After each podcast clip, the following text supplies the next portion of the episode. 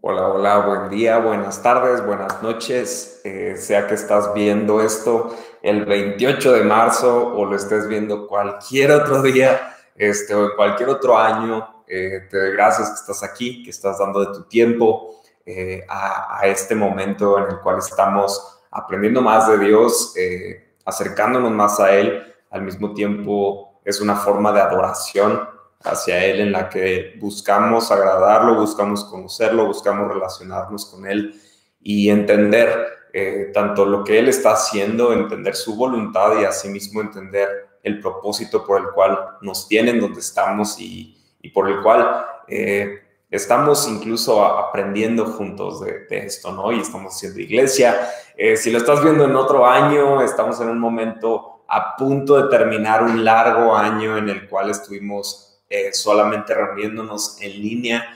Entonces, no sé en qué momento estás viendo esto, pero quiero decirte que estoy seguro que Dios es fiel y Dios ha seguido mostrando su favor, su cuidado para tu vida. Entonces, qué bueno que estás aquí.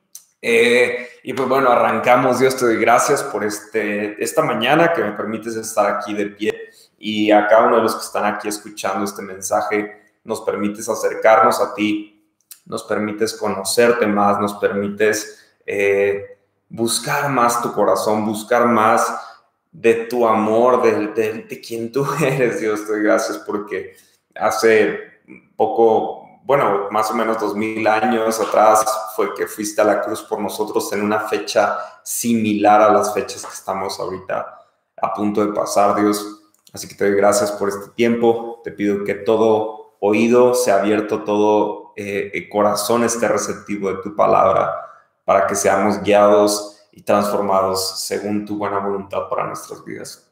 Te doy gracias en el nombre de Jesús. Amén y amén. Este, pues bueno, hoy es un mensaje que me emociona muchísimo compartir.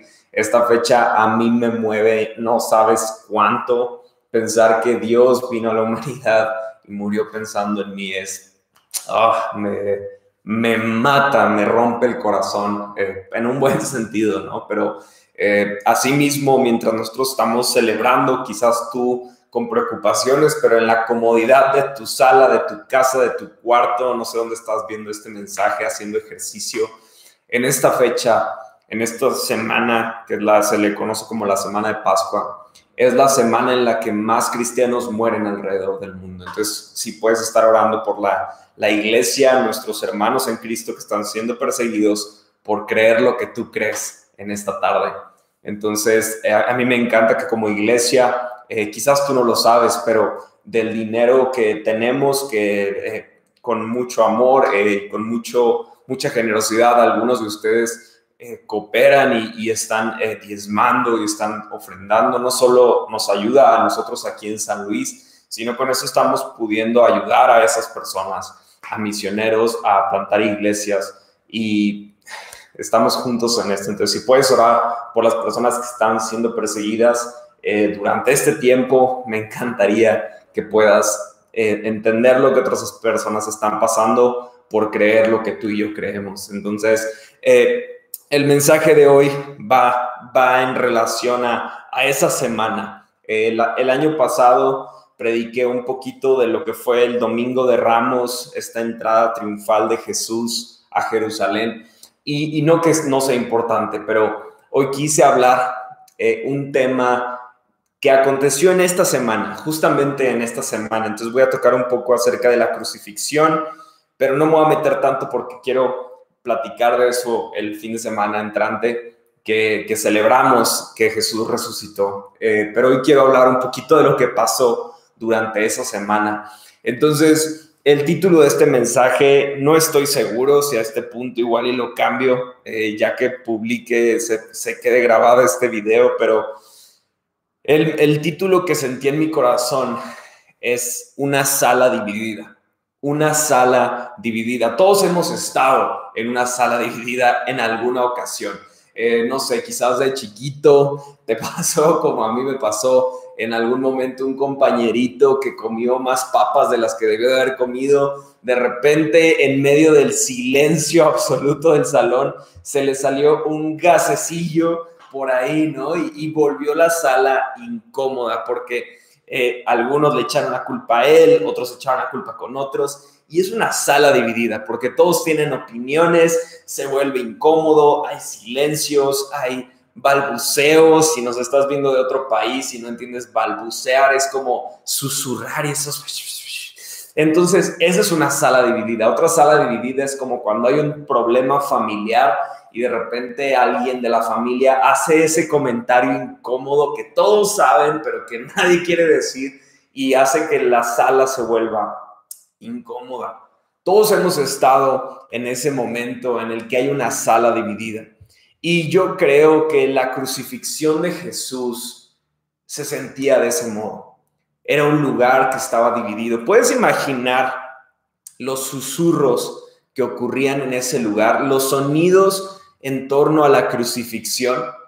A, los que están en el crew que, Dios me, ha permitido tener de, de, una vida, de la vida y la enseñanza de Jesús, les he contado un poco de los contextos históricos, sociales que, acontecían en esa región, pero algo que, me, que me, me vuela la cabeza es que uno de los sonidos que se alcanzaban a escuchar era un pueblo judío siendo reprimido por el imperio romano. Entonces, habían judíos que estaban enojados con el imperio romano, otros que estaban esperando el momento en el que Jesús se, iría en contra del imperio romano para vencerlos. Y era un, pueblo, solamente los judíos estaban divididos porque algunos estaban reprimidos, otros estaban juntándose con el imperio romano para hacer, eh, no sé, como trabajos para los romanos en contra de su mismo pueblo judío. Entonces era un, un, sonido dividido. En ese mismo susurro puedo, puedo imaginar a sacerdotes, eh, fariseos, saduceos, juzgando a Jesús, porque Jesús decía que él era Dios. A lo lejos me imagino discípulos que tienen miedo, temen por sus vidas, eh, ven cómo están matando a su maestro, pero tienen algo en su corazón que no les permite estar cerca por el temor que está en ellos, la confusión, la duda, al mismo tiempo me imagino el llanto de, la madre terrenal de Jesús, que fue María, una mujer obediente, una, mejor, una mujer temerosa al Señor. A su lado el discípulo amado Juan, con lágrimas, abrazando a la familia, viendo la crucifixión, fue el discípulo que estuvo más cerca. Al mismo tiempo puedo imaginarme los soldados que estaban apostando las ropas de Jesús, burlándose de él, dándole vinagre para reírse del sufrimiento que estaba pasando. Al mismo tiempo veo a un ladrón que está al lado de Jesús que dice, eres un farsante. Y por otra parte, el otro ladrón que dice, verdaderamente eras el Hijo de Dios. Cuando estés en el paraíso, acuérdate de mí. Sonidos de fe mezclado con sonidos de burla, mezclado con lágrimas, mezclado con, eh, con, con maldiciones que estaban gritando a Jesús. Un, un, grupo que más me vuela la cabeza, que creo que también lo dije el año pasado, fue esos comerciantes que tenían sus puestos cerca del lugar del Calvario donde se hacían las crucifixiones, esos comerciantes que tuvieron que abrir su negocio porque no les alcanzaba el dinero para pagar la comida, pagar la renta, pagar los impuestos del Imperio Romano y no entendían, no, pasaba por su cabeza quizás que estaban frente a la culminación de toda la historia. Esos comerciantes que estaban como un día más cansados, abriendo sus negocios, ofreciendo comida, ofreciendo algún tipo de servicio todos esos sonidos en esa sala dividida y en medio el autor y consumador de nuestra fe, Jesucristo, muriendo por cada uno de ellos. Lo que más me encanta o me vuela también la cabeza es que hubieron tinieblas por tres horas. Tinieblas que terminan con las palabras de Jesús diciendo, Padre, ¿por qué me has abandonado?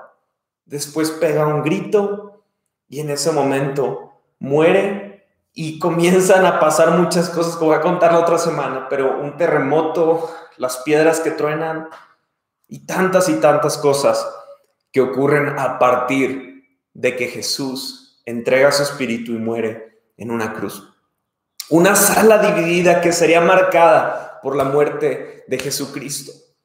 Y amigo, amiga, vivimos tiempos de sociedades divididas, vivimos tiempos en los que las tinieblas pareciera que están gobernando nuestras ciudades, que no son, no son tres horas de tinieblas, sino que son días, meses, años de tinieblas que están encima de nosotros. Y la, la oscuridad en este momento no escondía al Salvador, no escondía su desnudez, porque si no lo sabías, Jesús murió desnudo en la cruz. La oscuridad no estaba intentando tapar un poco el sacrificio de Jesús, que no lo vieran, que, que no fue una imagen fea. La oscuridad hacía más evidente su sacrificio. Porque la oscuridad, algo que no puede hacer, es que la oscuridad no hace más fuerte la maldad, sino que hace más evidente la necesidad de Dios, la, necesidad de nuestro Salvador. Cuando tú y yo pasamos mucho tiempo en la oscuridad, no sé si a ti te ha pasado, a mí de repente me gusta bañarme con la luz apagada o, pararme de la cama, ir a la cocina y no prender absolutamente ninguna, ninguna luz. Y eso me gusta porque tenemos una cualidad de que cuando estamos en la oscuridad, nuestros, nuestros ojos se acostumbran. Y, no, no digo que veas exactamente igual a cuando hay luz, pero tú te empiezas a poder adaptar a ver cuando no hay tanta luz. Y cuando tú pasas mucho tiempo en oscuridad, tu visión se adapta a ver en la oscuridad. Y es por eso que creo que muchos que hemos estado absorbidos por esta oscuridad inminente que, que el pecado, que la maldad, que el diablo ha influenciado y ha provocado estas sociedades divididas, tú y yo nos hemos acostumbrado a ver en medio de oscuridad. Y, está bien que te adaptes a ver en medio de oscuridad, pero es tiempo, iglesia, es tiempo de que veamos a través de Cristo. Es tiempo de que veamos a través de Él, es tiempo de ver a Jesús, es tiempo de ver lo que Él está haciendo, porque Él es la única luz que puede traer control, paz, amor a este mundo. Jesús en una sala dividida. Jesús en medio de esta sala dividida. Algo que me, me, encanta entender es que Jesús enfrentó, yo creo que los temores eh, más generales que podemos enfrentar. Y más en ese contexto. Pero Jesús enfrentó la presión política, Jesús enfrentó la presión de la religión, que era el otro poder y asimismo enfrentó la presión social. Y yo creo que la presión más fuerte de todas, que a veces hacemos a un lado, pero la presión espiritual, el pecado de todo el mundo que cayó sobre sus hombros. Él enfrentó todo este tipo de presión. Y algo que, puedo ver es que en las esferas sociales esperaban su muerte.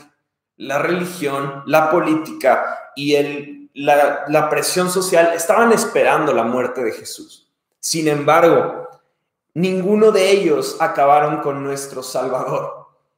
Hay un versículo con el que quiero arrancar, que es Juan 10, 18 y 19, que dice, nadie puede quitarme la vida, sino que yo la entrego voluntariamente en sacrificio, pues la autoridad para entregarla, pues tengo la autoridad para entregarla cuando quiera y también para volver a tomarla. Esto hablando acerca de su resurrección. Y dice al final, esto es lo que ordenó mi Padre. Nadie me la quita. Yo estoy poniendo mi vida por amor a esta sala dividida, a esta sociedad dividida, a esta humanidad dividida por fronteras, por eh, valor socioeconómico, por valor político, por valor religioso, yo vine a dar mi vida por todos ellos. Después de esto, después de que Jesús les dice esto, que les acaba de decir la clave central de todo lo que tú y yo creemos, que Él vino por rescate a cada uno de nosotros. Después de estas palabras, ni, un segundo haya pasado y dice, versículo 19, al oírlo decir estas cosas, la gente volvió a dividirse en cuanto a su opinión sobre Jesús. Lo voy a repetir. La gente volvió a, dividirse en cuanto a su opinión sobre Jesús. Una sala dividida. Versículo 20. Algunos decían, está loco y endemoniado. ¿Para qué escuchar a un hombre así? Mientras otros decían, no suena como alguien poseído por un demonio. ¿Acaso un demonio puede abrir los ojos de los ciegos? Una sala dividida una sala dividida que tenían opiniones diferentes, hasta opinaban de que Jesús dijera que se iba a entregar por la humanidad. Tenían opiniones, opiniones, opiniones, opiniones, creían lo que debía de pasar y se estaban perdiendo de frente la verdad de Jesucristo. Pero hay algo interesante aquí. Ante la presión religiosa, Jesús mostró respeto y no se defendió. Ante la presión política, él le dijo, cuando Pilato le preguntó, ¿eres, ¿eres el rey de los judíos? ¿Eres el hijo de Dios? Él dijo, tú lo estás diciendo. Entonces, pero en pocas palabras no le respondió nada, no se defendió. Sin embargo, me conmueve mucho la postura de Jesús ante la presión social, porque ante cualquier presión social, incluso el ladrón que estuvo a su lado, los que estaban apostando sus ropas, su familia que estaba triste, incluso los comerciantes que estaban distraídos, Él mostró compasión. Él mostró compasión. Y en los días oscuros, iglesia, en los días en los que vienen personas a atacar, en los días en los que vienen personas a menospreciar, son en los momentos en los que no se trata de alzar más fuerte la voz en contra de ellos, sino mostrar compasión. Mostrar la compasión que Jesús mostró en la cruz. Pero hoy quiero hablar, para cerrar el tema de hoy, de una historia que está en Mateo 27, 12 al 26. Mateo 27, 12 al 26. Y dice así, entonces cuando los principales sacerdotes y los ancianos presentaron sus acusaciones contra Jesús, él guardó silencio. ¿No oyes todas las acusaciones que presentan en tu contra? le preguntó Pilato. Para sorpresa del gobernador, Jesús respondió, no respondió a ninguno de esos cargos. Ahí estaba la presión religiosa y presión política. Ahora bien, versículo 15.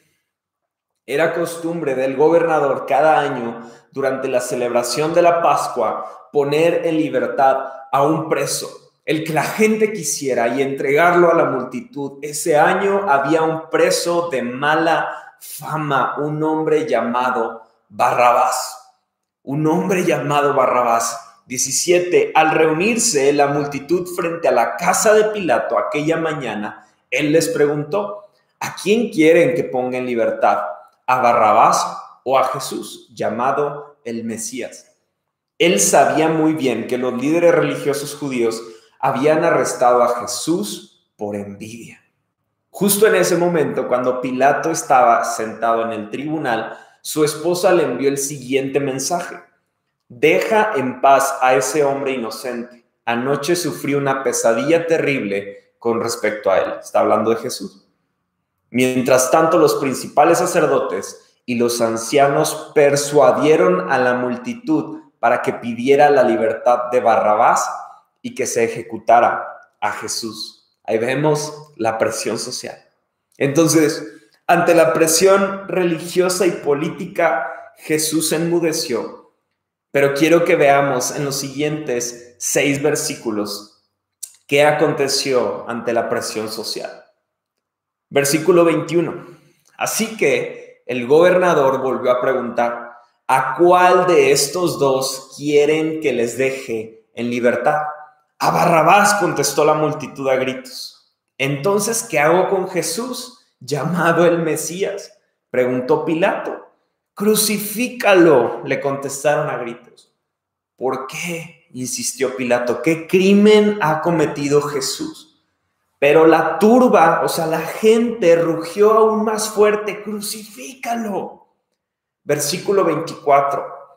Pilato vio que no lograba nada y que se armaba un disturbio, así que mandó a buscar un recipiente con agua se lavó las manos delante de la multitud que decía, soy inocente. Ah, perdón, y se lavó las manos delante de la multitud y a la vez les decía, soy inocente de la sangre de este hombre, la responsabilidad es de ustedes. Y ojo, ojo, ojo a lo siguiente. Y la gente respondió a gritos, nos haremos responsables de su muerte nosotros y nuestros hijos. Así fue que Pilato dejó a Barrabás en libertad, mandó a, mandó a azotar a Jesús con un látigo que tenía puntas de plomo y después lo entregó a los soldados romanos para que lo crucificaran. ¿Qué hizo Jesús en medio de la presión social? Enmudeció y dio un paso a ser crucificado. Antes solamente quedó callado. Antes, ante la política, ante la religión, no dijo nada. Suficiente tuvo todos los tres años de ministerio. Sin embargo, ante la presión social, ante gente necia que grita crucifícalo, ante personas que no, no entienden, no tienen ni el más mínimo entendimiento de lo que está pasando delante de ellos, Él decide entregarse por amor. No solo muestra compasión, sino que una compasión aplicada se traduce en amor. En medio de esa sala dividida había un hombre. Había un hombre quizás con una familia, quizás con amigos, quizás con seguidores malos. Ese hombre había sido puesto en libertad sin merecerlo, sin entenderlo y sin haber dado gracias a la persona que se entregó para que pudiera él ser libre. Aquel hombre se llama Barrabás. Ese hombre Barrabás, vemos que su nombre significa hijo de vergüenza. Muchos hablan en torno a Barrabás si era un hombre que, que, estuvo en una familia privilegiada, pero lo que sí sabemos es que era un hombre peligroso para el imperio romano. Y ese hombre peligroso hoy tenía una nueva oportunidad. ¿Tiene sentido esto para ti? El hecho de que hoy podamos tú y yo ser llamados hijos de Dios es porque cuando éramos hijos de vergüenza, Cristo pagó el precio. Eso me apasiona.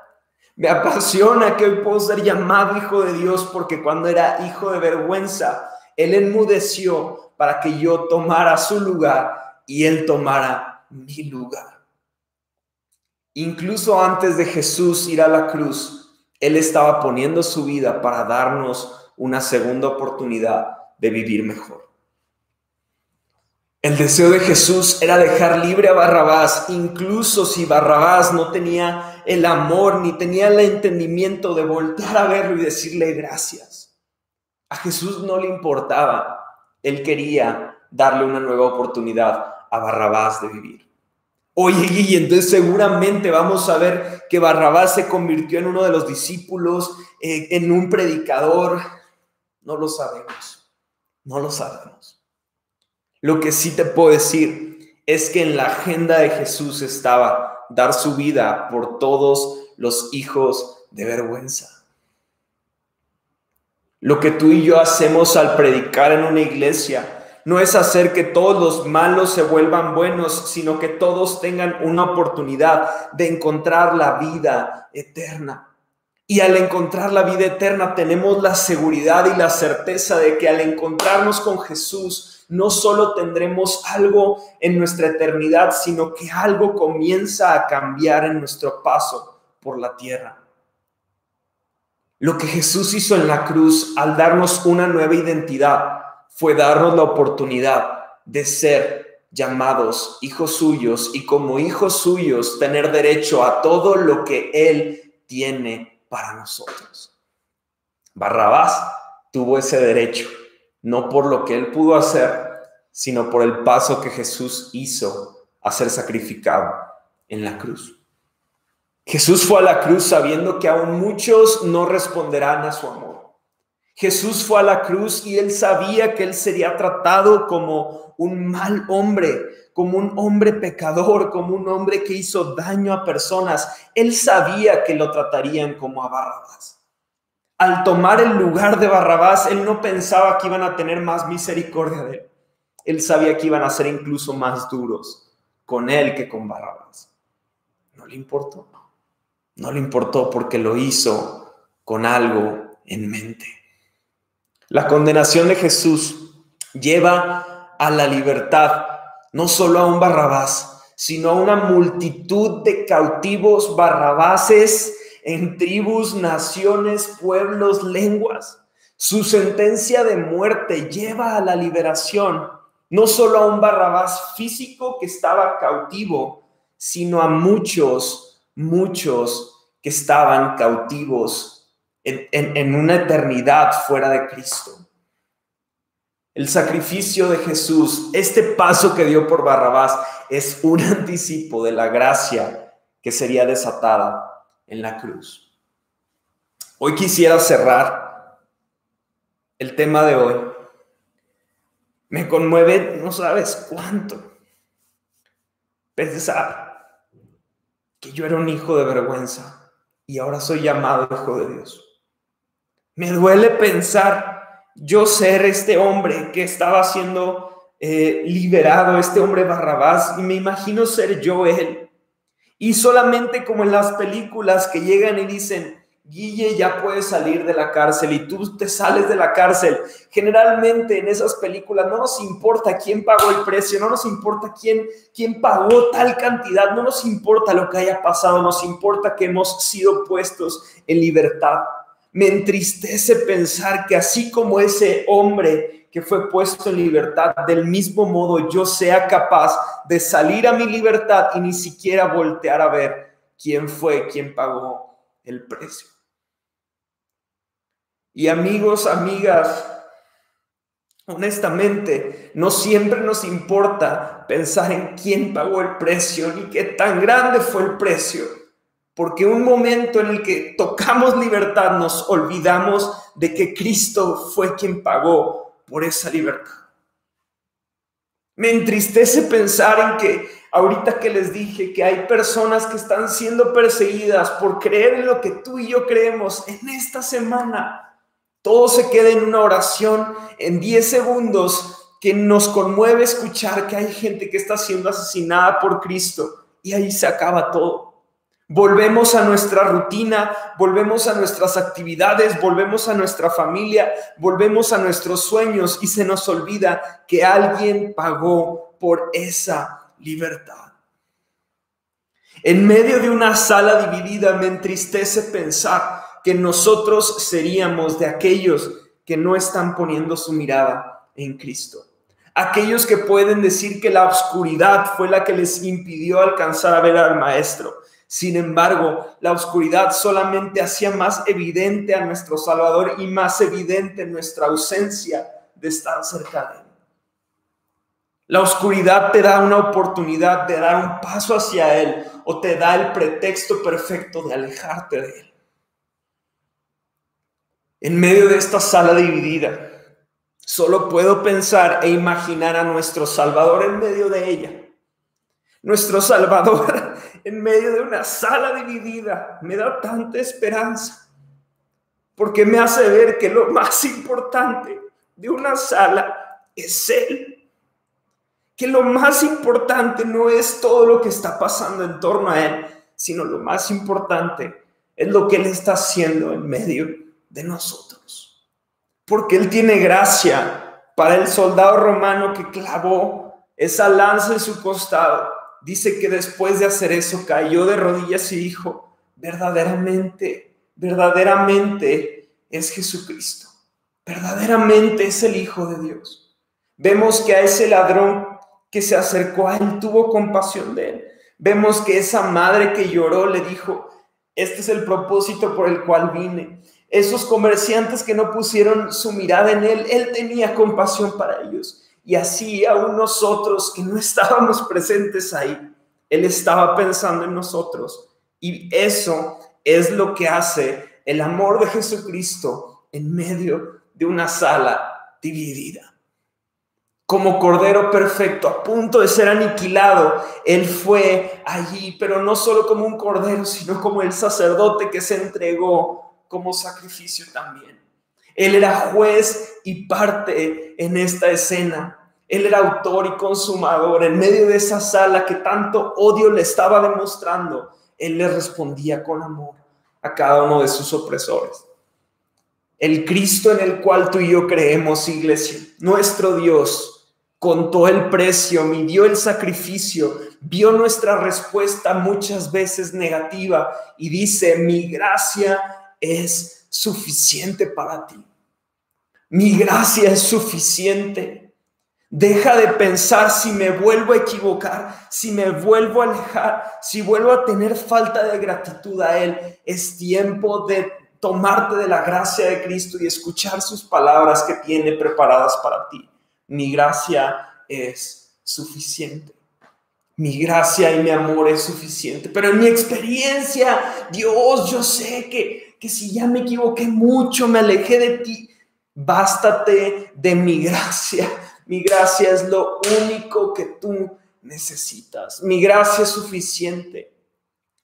Y quiero dejar algo en tu vida quiero dejar algo en tu corazón el día de hoy. En medio de una sala dividida, en medio de esa sala que pareciera que se sale de control, Él tiene perfecto conocimiento y control de lo que está pasando ahí. Él sabe todo lo que está aconteciendo, aunque nuestro parecer se esté saliendo de control. Pero Él sabe, Él sabe que Él está en medio, mostrando amor y compasión a todos los que desean escucharlo, desean aprender de Él, desean estar ahí cerca de sus palabras. Pero lo que más me, más me emociona pensar es que Jesús está en medio, Jesús está abriéndonos paso, Jesús está uniendo todas las partes para que tú y yo no solo seamos espectadores, sino que podamos ser uno con Él y nosotros estar ahí mostrando su amor a cada persona de la humanidad. El día de hoy quiero animarte en medio de una sala dividida, en medio de una sociedad dividida, en medio de un pueblo, una familia quizás dividida que tú tengas, Dios te ha puesto ahí para que tú estés en el centro junto con Él, uniendo todas las partes, siendo sus manos, siendo sus pies, siendo su corazón, mostrando compasión a las personas, mostrando amor a las personas.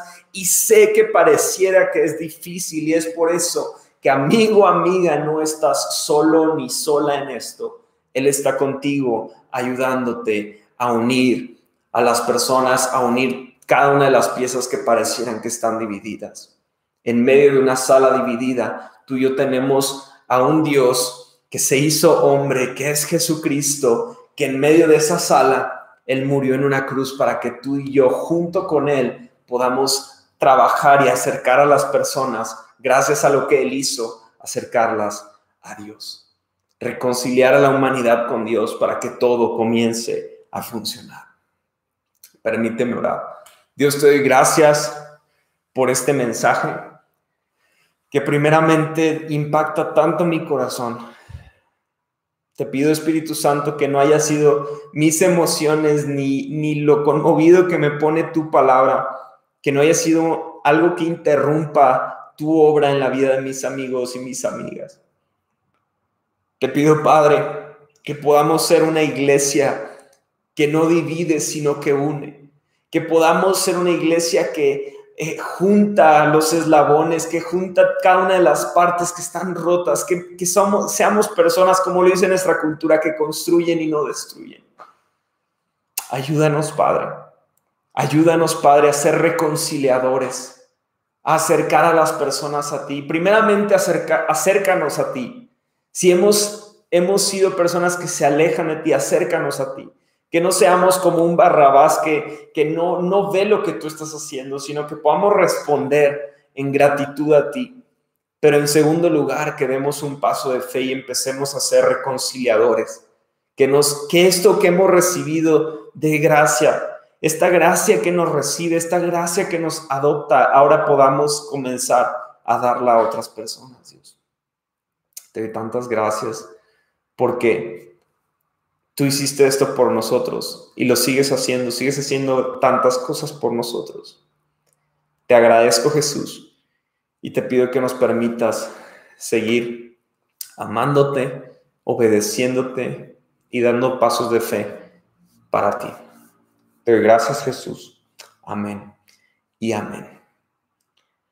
Si esta es la primera vez que nos escuchas, solo te quiero decir, Cristo te ama, Jesús te ama, recibe su amor. Si, si tú no sabes qué hacer, no sabes qué está pasando en tu corazón, solo dile, Dios, quiero conocerte.